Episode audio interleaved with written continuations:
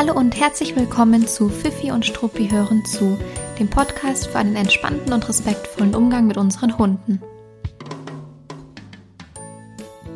Ich bin Gloria und ich freue mich, dass du hier bist und zuhörst. Seit mittlerweile über sieben Jahren bin ich als Hundetrainerin und in der Verhaltensberatung tätig und heute decken wir gemeinsam ein paar klassische Mythen auf. Wie stark müssen Hunde eigentlich wirklich ausgelastet werden? Dürfen wir sie trösten oder müssen wir sie ignorieren, wenn sie sich erschrecken? Und können wir mit Leckerlis eigentlich unerwünschtes Verhalten verstärken? Wenn du das gerne alles wissen möchtest, dann lehne dich jetzt entspannt zurück und hör einfach zu. Ich wünsche dir ganz viel Spaß dabei. So, und heute, bevor wir starten, gibt es mal wieder eine schöne Ankündigung von mir. Und zwar findet auf euren Wunsch hin äh, mal wieder ein Webinar statt und ich freue mich total, weil ich es super gerne mag, Webinare zu geben und ihr anscheinend gerne teilnehmt. Also wie cool ist das denn? Am 30.06. geht es in dem nächsten Webinar um die Körpersprache in Hundebegegnungen. Also nicht eure Körpersprache, sondern die von eurem Hund beziehungsweise die von dem entgegenkommenden Hund. Wir schauen uns also im Webinar anhand von einigen Praxisbeispielen an, was euer Hund euch über seine Körpersprache eigentlich sagen und mitteilen möchte. Ihr lernt, wie ihr euren Hund besser einschätzen und damit besser unterstützen könnt. Und ihr könnt den entgegenkommenden Hund ebenfalls besser einschätzen, was es deutlich entspannter macht. Das Thema Hundebegegnungen ist insgesamt super groß und umfassend und es spielen einfach viele Bereiche mit rein. Deshalb fokussieren wir uns in diesem Webinar auf die Motive und Hintergründe, also warum euer Hund ein gewisses Verhalten zeigt. Und wir schauen uns die Feinheiten der Körpersprache an, also was euch euer Hund sagen möchte. Den Link zur Beschreibung und auch zur Anmeldung findet ihr in der Beschreibung von dieser Podcast-Folge. Ansonsten bei Rückfragen gerne bei mir melden. Ich freue mich, wenn du dabei bist und verspreche dir, dass du deinen Hund nach dem Webinar mit einem anderen Auge beobachten und analysieren wirst. Am 30.06. um 19.30 Uhr ist das Webinar. Also wenn du dabei sein willst, dann melde dich einfach gerne über den Link in der Beschreibung an. So, und jetzt geht's wirklich los mit unserem heutigen Thema. Es gibt so, so, so viele schöne Mythen rund um das Thema Hund und Hundeerziehung. Und diese Mythen haben sich praktischerweise so sehr gefestigt in unserer Gesellschaft, dass alle diese Mythen kennen. Also auch nicht-Hundemenschen erstaunlicherweise. Kennst du das, dass dir ein Nicht-Hundemensch sagt, wie du mit deinem Hund umgehen sollst und davon so felsenfest überzeugt ist, als ob es wirklich überhaupt keine Alternative gäbe? Das beobachte ich immer gerne mal spunzelnd. Also der erste Mythos ist schon mal, es ist äh, nicht alles richtig, was andere Menschen zu dir sagen. Nein, Spaß beiseite. Äh, darauf will ich überhaupt nicht rumreiten und schon gar nicht am Anfang von der Podcast-Folge. Also bevor ich mich jetzt hier in was verrenne, starten wir lieber direkt mit Mythos Nummer eins. Hunde müssen ordentlich ausgelastet werden, vor allem Hütehunde. Kennt ihr auch diesen Mythos oder habt ihr das auch schon mal gehört, wenn jemand, wenn ihr selber vielleicht einen Hütehund habt oder jemand in eurer Umgebung sich einen Hütehund anschafft oder einen anderen Hund, den man klassischerweise mit viel Arbeit verbindet, zum Beispiel einen Jagdhund ähm, oder ja ein großer Jagdhund, ein Hütehund, das sind eigentlich so die oder einen, äh, einen Husky zum Beispiel. Das sind so die Klassiker, finde ich, von Hunden, wo man dann ganz schnell hört, oh, musst, mit dem musst du aber arbeiten, mit dem musst du aber viel machen, um den auszulasten. Der ist anspruchsvoll. Das Wort kommt auch auf dieses anspruchsvoll. Der braucht viel Bewegung, Auslastung, geistige Beschäftigung und mit dem muss man Agility machen und, und, und, und, und, weil sonst kommt er nicht zur Ruhe. Also damit hast du aber eine riesen Aufgabe. So, was halten wir jetzt von dieser Aussage? Ähm, ich halte davon gar nicht so viel. Also die Antwort von mir wäre nein. Bitte versuche nicht, deinen Hund äh, körperlich auszulasten ähm, und im Übermaß zu beschäftigen. Im ersten Schritt muss man Hunden, vor allem jungen Hunden und Welpen, Ruhe beibringen aufdrehen und durch die Gegend rennen, das können die eigentlich ganz gut von, von ganz alleine und sich darüber auch körperlich auslasten. Aber wir müssen ihnen eher Ruhe und Balance beibringen. Und natürlich schafft man es auch, einen Hund körperlich völlig äh, zu erschöpfen und auszulasten. Aber bis dahin sind die erstens völlig überdreht. Die sind völlig durch dann erstmal äh, mental, weil es viel zu viel ist. Und ihr benötigt wahrscheinlich unterm Strich auch unglaublich viel Zeit dafür. Ähm, und es ist natürlich auch nicht gesund für den, Kör äh, für, ja, für den Körper von eurem Hund. Also weder für Geist noch für Körper von dem Hund ist es gesund, wenn er rein nur über super viel Beschäftigung und äh, körperliche Auslastung ähm, ausgelastet oder müde gemacht wird. Ruhe üben und Ruhe beibringen bedeutet übrigens in dem Kontext, in dem Kontext nicht, dass wir den ganzen Tag schlafen und rumliegen und nichts machen oder ähnliches. Darum geht es gar nicht, sondern es geht darum, dem Hund beizubringen, auf einem völlig normalen Level durch den Alltag zu gehen. Also zum Beispiel, dass man entspannt Gassi gehen kann, ohne dass der Hund ähm, völlig überdreht in der Leine hängt.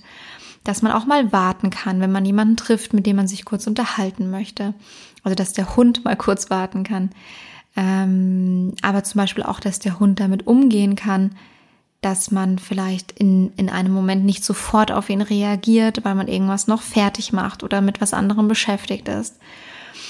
Es bedeutet auch, dass die Hunde es schaffen, nach einem Spiel, also wenn die zum Beispiel draußen einem, einen anderen Hund getroffen haben, mit dem die über die Wiese, Wiese gefetzt sind, dass sie schaffen, sich nach dem Spiel wieder eigenständig runterzufahren und relativ schnell zu beruhigen. Das bedeutet auch, dass sie sich zwar draußen auch auspowern dürfen und natürlich auch übers, übers Feld galoppieren und laufen dürfen, aber zu Hause sehr ausgeglichen sind, viel schlafen, wenig Aufmerksamkeit fordern, ähm, wenig Aktivität fordern, sondern da wirklich einfach sehr balanciert durchs Leben gehen. Also auf der einen Seite natürlich ein junger Hund ist, dass es natürlich ein, ein, ein junger Hund ist, der, der rumspringt und ähm, das Leben genießt und gerne rennt und sich auspowert, aber auf der anderen Seite, der sich selbst regulieren kann, der auch mal mit ruhigen Tagen zurechtkommt, der an regnerischen Tagen nicht äh, drei Stunden nach, nach draußen möchte und der äh, zu Hause insgesamt eben sehr ruhig ist und sich zurücknehmen kann. Das Thema ist außerdem auch, wenn wir Junghunden bereits mit körperlich, wenn wir junge Hunde bereits mit körperlicher Auslastung zur Ruhe bringen wollen, dann fördern wir ja auch ihre Kondition dementsprechend.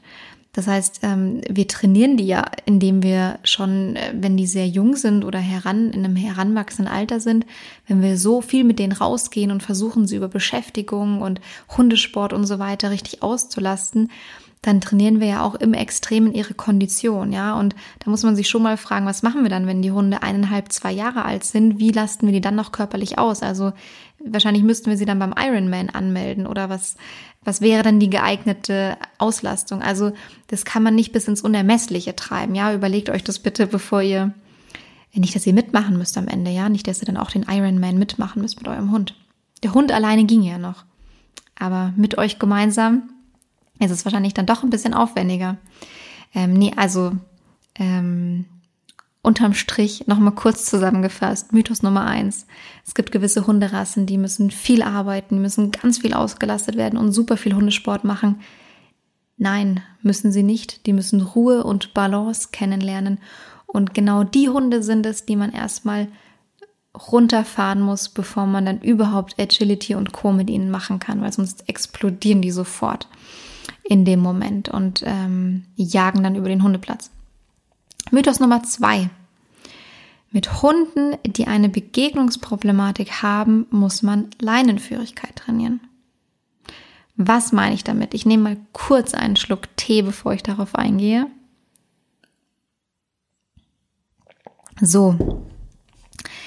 Ähm, hast du das auch schon mal gehört? Ich höre das recht häufig dass Hundebesitzer einen ähm, Hund haben, der an der Leine auf etwas reagiert, zum Beispiel ein Begegnungsthema haben.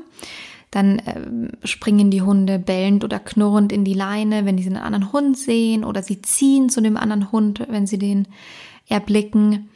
Es können aber auch Hunde sein, die zum Beispiel auf eine Katze oder auf ein Eichhörnchen reagieren, wenn sie das draußen sehen, dass sie dann eben hinterherrennen und die Leine brettern dabei. Und dann wird eben oft gesagt, die müssen lernen, ordentlich an der Leine zu laufen. Also alles geht über die Leinenführigkeit. Leinenführigkeit, das A und O. Und da stehe ich jetzt mit meiner Meinung womöglich alleine da.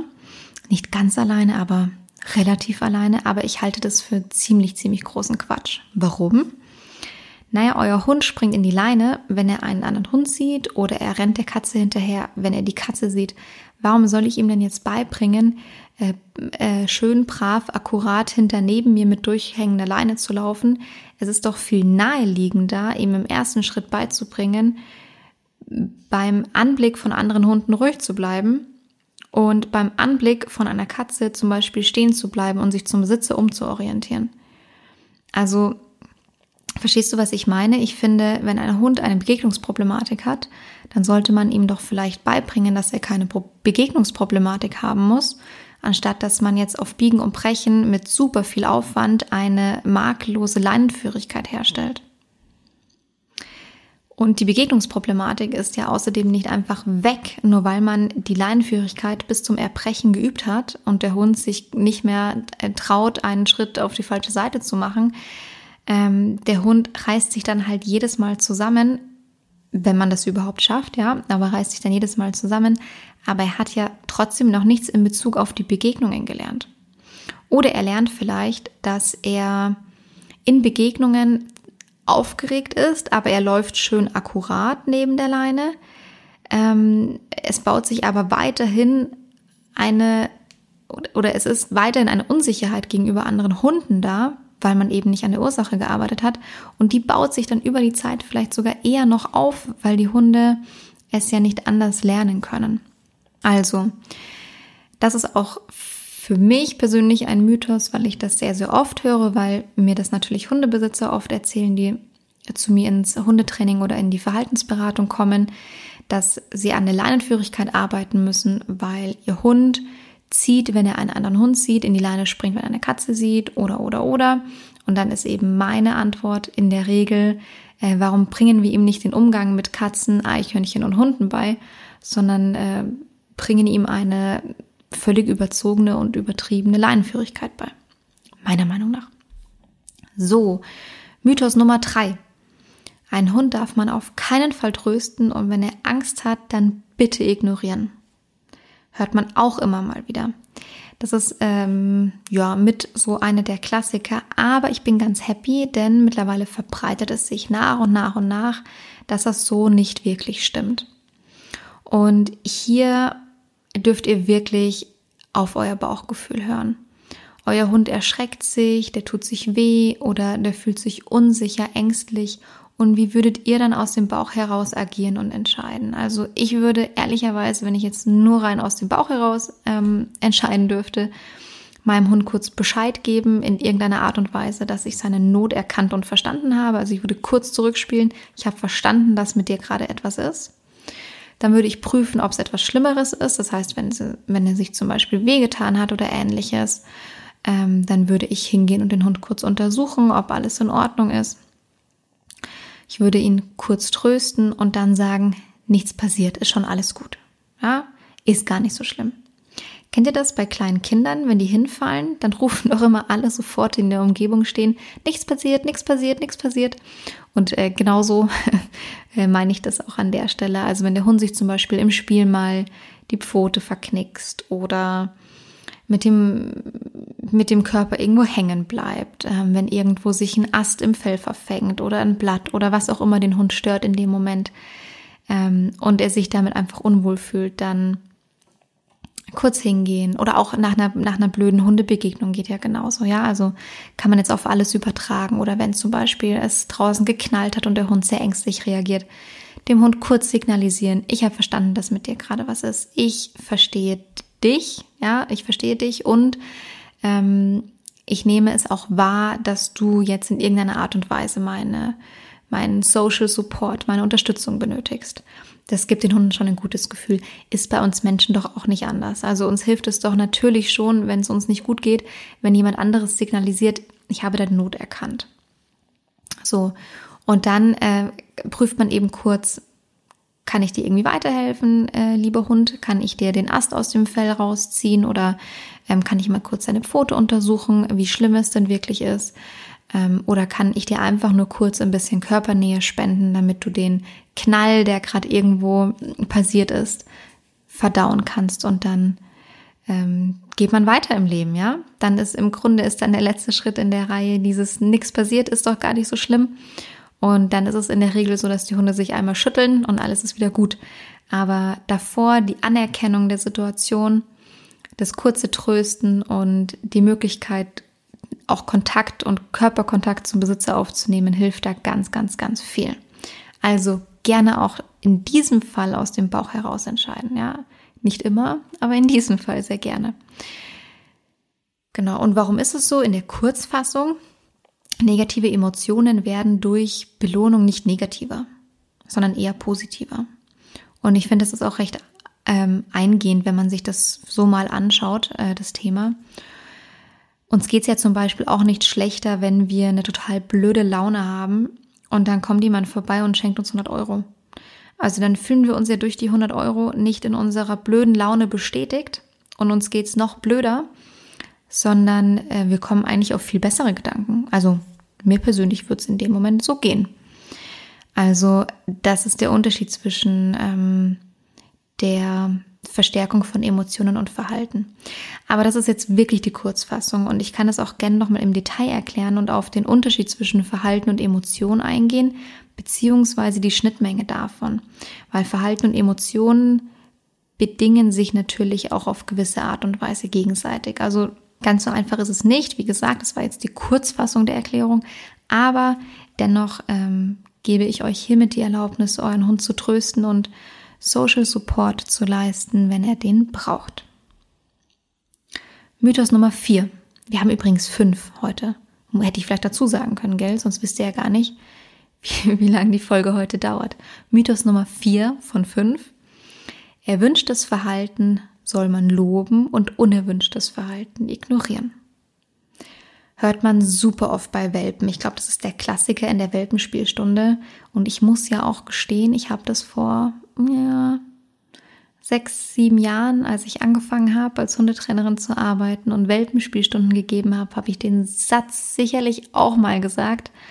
Mittlerweile weiß ich es ein bisschen besser, deswegen kläre ich jetzt den Mythos auf für mich und für euch. Den ersten Teil des Satzes unterstreiche ich sofort. Also da können wir sofort einen Haken dran machen. Erwünschtes Verhalten loben, sehr gerne. Lobt gerne so viel tolles Verhalten, wie ihr möchtet und so nett, wie ihr könnt. Was passiert jetzt aber beim zweiten Teil von dem Satz? Unerwünschtes Verhalten ignorieren. Da steckt mehr drin, als man denkt, um ehrlich zu sein. Was passiert denn beim Ignorieren von unerwünschtem Verhalten? Im besten Fall passiert nichts. Was bedeutet das?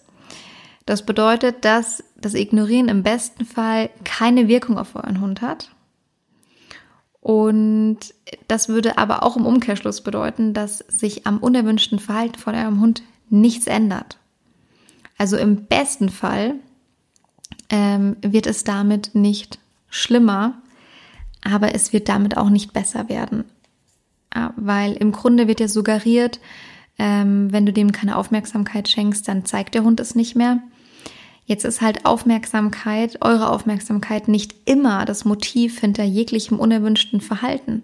Das heißt, in der Regel, wenn ihr das Verhalten einfach ignoriert, dann wird es halt auch nicht besser, weil es natürlich nicht trainiert wird, weil es nicht geübt wird und weil nicht auf die Motive und die Verstärker eures Hundes eingegangen wird, sondern ihr ignoriert es halt. Ja, also im besten Fall hat es keine Wirkung auf eurem Hund. Im schlechtesten Fall wird das unerwünschte Verhalten sogar noch stärker. Ähm, woher kommt es? Weil es euren Hund frustriert, wenn ihr ihn ignoriert. Und das kennt man ganz gut, ja. Da wird ja oft gesagt, zuerst verstärkt sich das unerwünschte Verhalten und dann wird's besser. Ja, weil es bedeutet, zuerst frustet euer Hund, deshalb wird es noch stärker, das unerwünschte Verhalten. Und irgendwann gibt euer Hund auf, so nach dem Motto, die oder der versteht einfach nicht, was ich gerade für ein Bedürfnis oder für ein Problem oder für ein Thema habe. Also es ist eine Art, äh, also es ist eigentlich eine starke Hilflosigkeit, die da beim Hund dann durchkommt. Und dann lernt der Hund natürlich, okay, mit der Strategie, mich an meinen Menschen zu wenden, bin ich jetzt nicht weitergekommen.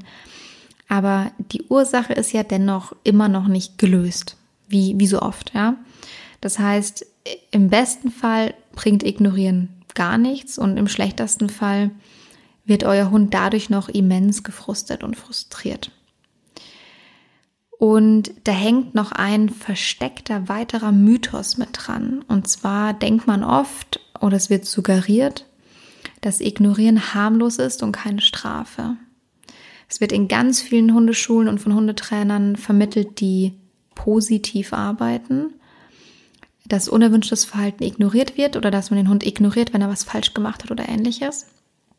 Ignorieren ist eine Form der Strafe. Also laut Lerntheorie, und wenn man sich das einfach mal sehr objektiv anschaut und ohne da jetzt meine persönliche Meinung mit reinzubringen, sondern wirklich sehr objektiv, entziehen wir dem Hund damit aktiv etwas Gutes, nämlich die Aufmerksamkeit von euch. Und damit zählt es zu den Strafen. Also es ist keine Form der Belohnung, mit der wir da arbeiten. So, und deshalb ist es gar nicht so harmlos, den Hund zu ignorieren. Es gibt auch Leute, für dieses deshalb nicht harmlos, weil wir haben ja vorhin schon gesagt, es kann sein, dass sich das Verhalten dann anfangs steigert, eventuell nimmt es danach ab, aber diese anfängliche Steigerung von einem, von einem unerwünschten Verhalten von einem Hund, wenn er sehr gefrustet ist, die ist nicht immer lustig. Also das ist, sind dann mitunter schon auch manchmal Hunde, wenn die eine kurze Zündschnur haben ähm, und eine sehr, sehr geringe Frustrationstoleranz, dass die einem dann tatsächlich ähm, an einem hochspringen, in die Klamotten gehen, in die Arme zwicken, in die Beine gehen. Ähm, und da können die schon tatsächlich sehr, sehr, sehr arg reagieren. Im Grunde einzig und allein aufgrund des Frusts, weil wir sie ignoriert haben. Natürlich ist davor auch schon etwas passiert. Ja, es gibt ja einen Grund, warum wir sie ignorieren. Es ist davor schon unerwünschtes Verhalten passiert und das hat wahrscheinlich auch eine Vorgeschichte. Aber dann ganz am Ende damit da, äh, darauf zu reagieren, dass man es ignoriert, bringt leider unterm Strich einfach nichts. Es gibt genau eine Situation, wo es was bringt. Jetzt muss ich aufpassen, wie ich es formuliere, weil da will ich jetzt niemanden auf eine falsche Fährte locken. Wenn die Motivation des unerwünschten Verhaltens von eurem Hund eure Aufmerksamkeit ist und ihr gebt dem Hund Aufmerksamkeit, dann haltet ihr natürlich das unerwünschte Verhalten aufrecht, weil euer Hund damit Erfolg hat und genau das bekommt, was seine Motivation ist. Das heißt, in diesem Falle ähm, muss man diesen Teufelskreis durchbrechen und da könnte es auch mal sein, dass man den Hund zeitweise ignoriert. Ich würde das aber nie so ohne weiteres machen. Ich würde mir immer die Situation wirklich sehr individuell und speziell anschauen und sehr, sehr genau abprüfen, was ist eigentlich die, das Grundbedürfnis des Hundes? Warum ist das Bedürfnis des Hundes jetzt eure Aufmerksamkeit zu bekommen? Liegt es womöglich daran, dass der Tag für den Hund zu langweilig war, dass er nicht richtig ausgelastet und beschäftigt ist, dass er euch gerade einfach benötigt, weil er mit sich selber nichts anfangen kann, weil er sich selber nicht runterfahren kann, weil er sich selber nicht regulieren kann. All diese Dinge sind dann eigentlich der deutlich spannendere Punkt. Und erst wenn man die gelöst hat, kann man parallel sich noch überlegen, ob man sagt, und jetzt versuche ich den Teufelskreis zu durchbrechen und ignoriere das, wenn der Hund meine Aufmerksamkeit einfordert. So, aber dann muss wirklich sichergestellt sein, dass wir daran arbeiten, dass die Bedürfnisse erfüllt sind. So, aber jetzt, ich, ich verliere mich. Ich verliere mich in Ausschweifungen, Dabei möchte ich doch jetzt eigentlich zu Mythos Nummer 5 übergehen. Mythos Nummer 5, auch sehr spannend. Unerwünschtes Verhalten kann durch Leckerligabe bei einem schlechten Timing verstärkt werden. So, und jetzt sage ich kurz was zu diesem Mythos. Es gibt viele Hundebesitzer, die haben Angst davor, einen Keks, ein Leckerli zu einem falschen Zeitpunkt zu geben und damit aus Versehen nicht das erwünschte Verhalten zu verstärken, sondern das unerwünschte Verhalten, ja? Genau das unerwünschte Verhalten will man ja nicht verstärken.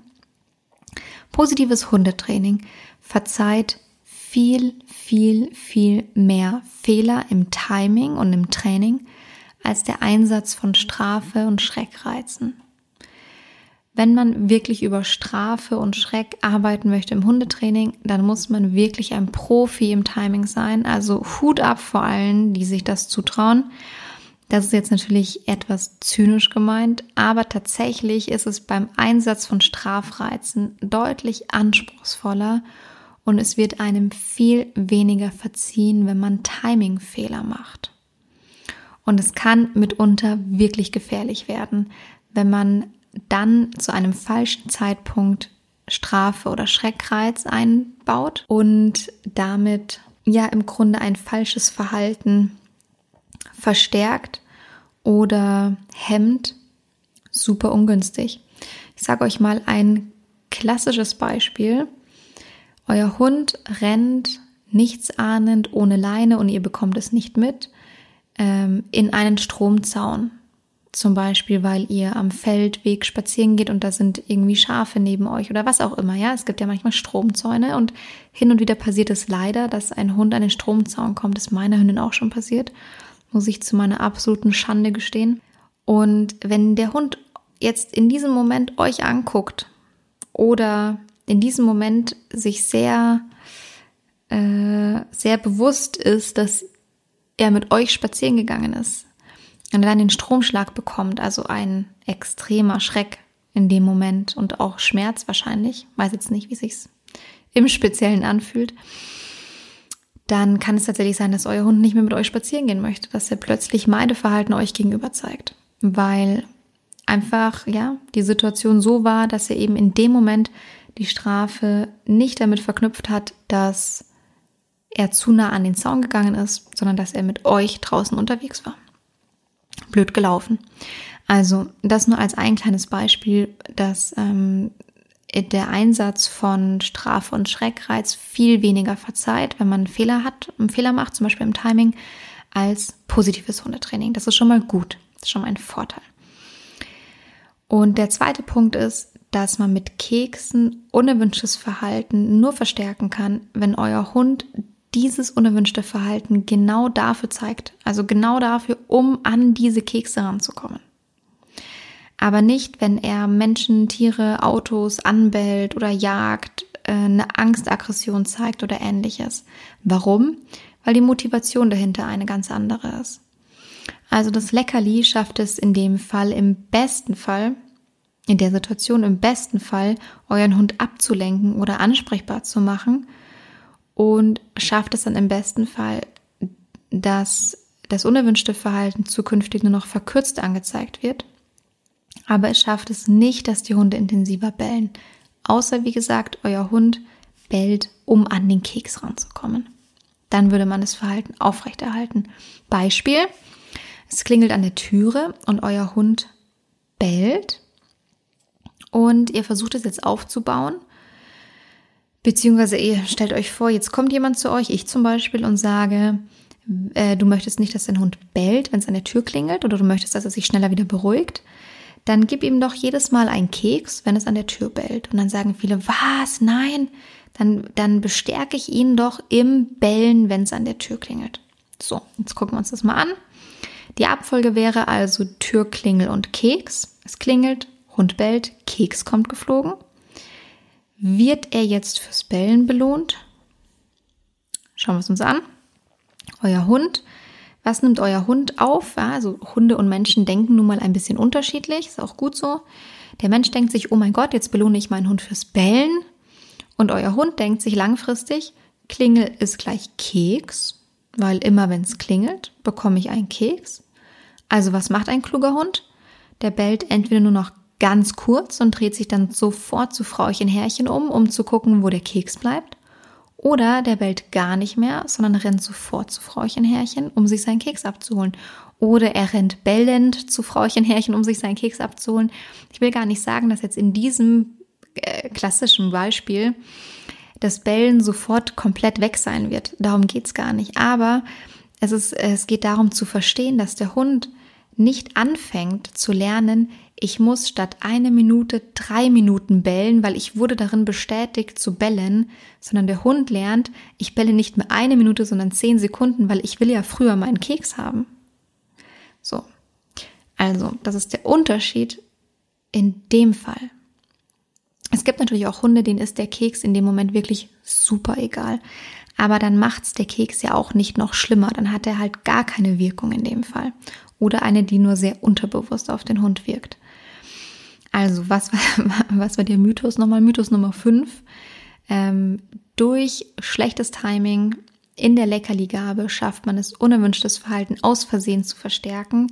Nur wirklich in sehr wenigen Ausnahmefällen, wenn der Hund wirklich Verhaltensweisen zeigt, die damit zu tun haben, dass er diesen Keks haben möchte, dann könnte es passieren. Ansonsten hilft es eher dabei, das unerwünschte Verhalten abzukürzen, die Hunde ansprechbarer zu machen, auf andere Gedanken zu bringen und so weiter und so weiter.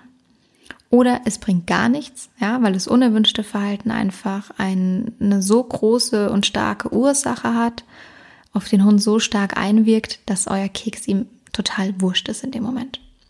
Und was ich auch nochmal sagen wollte, was ich schon gesagt habe, positives Hundetraining verzeiht da wirklich viel, viel mehr. Und es ist nicht schlimm, wenn einmal ein Keks zu oft geflogen kommt, als einer zu wenig oder als dass man jetzt eben ähm, ja so ein bisschen ohne Sinn und Verstand versucht, den Hund über Strafen und Schreckreize zu erziehen und unerwünschtes Verhalten wegzuerziehen. So, und das waren die fünf Mythen für heute. Sag mir gerne mal, ob ihr dazu in ein paar Wochen noch eine Fortsetzung hören wollt. Es gibt ja so, so, so viele Mythen, viel, viel mehr als diese fünf. Aber ich fand sie ganz spannend und habe auch versucht, ein paar unterschiedliche Themen rauszupicken. Ihr könnt mir gerne auch eure Mythen schicken, also Dinge, die ihr immer wieder hört und ihr gerne mal wissen möchtet, was ist eigentlich meine Meinung dazu. Ähm, und dann prüfe ich sie gerne auf ihren Wahrheitsgehalt und gebe euch ein Update. Ähm, euer Feedback könnt ihr wie immer gerne unter den Instagram- oder Facebook-Post schreiben zu dieser Folge und ich freue mich außerdem immer über jede Podcast-Bewertung, über alle Maße. Also wirklich sehr, sehr, sehr gerne und vielen lieben Dank an alle, die schon bewertet haben. Danke fürs Zuhören bis zum Ende und eine gute Zeit. Bis zum nächsten Mal.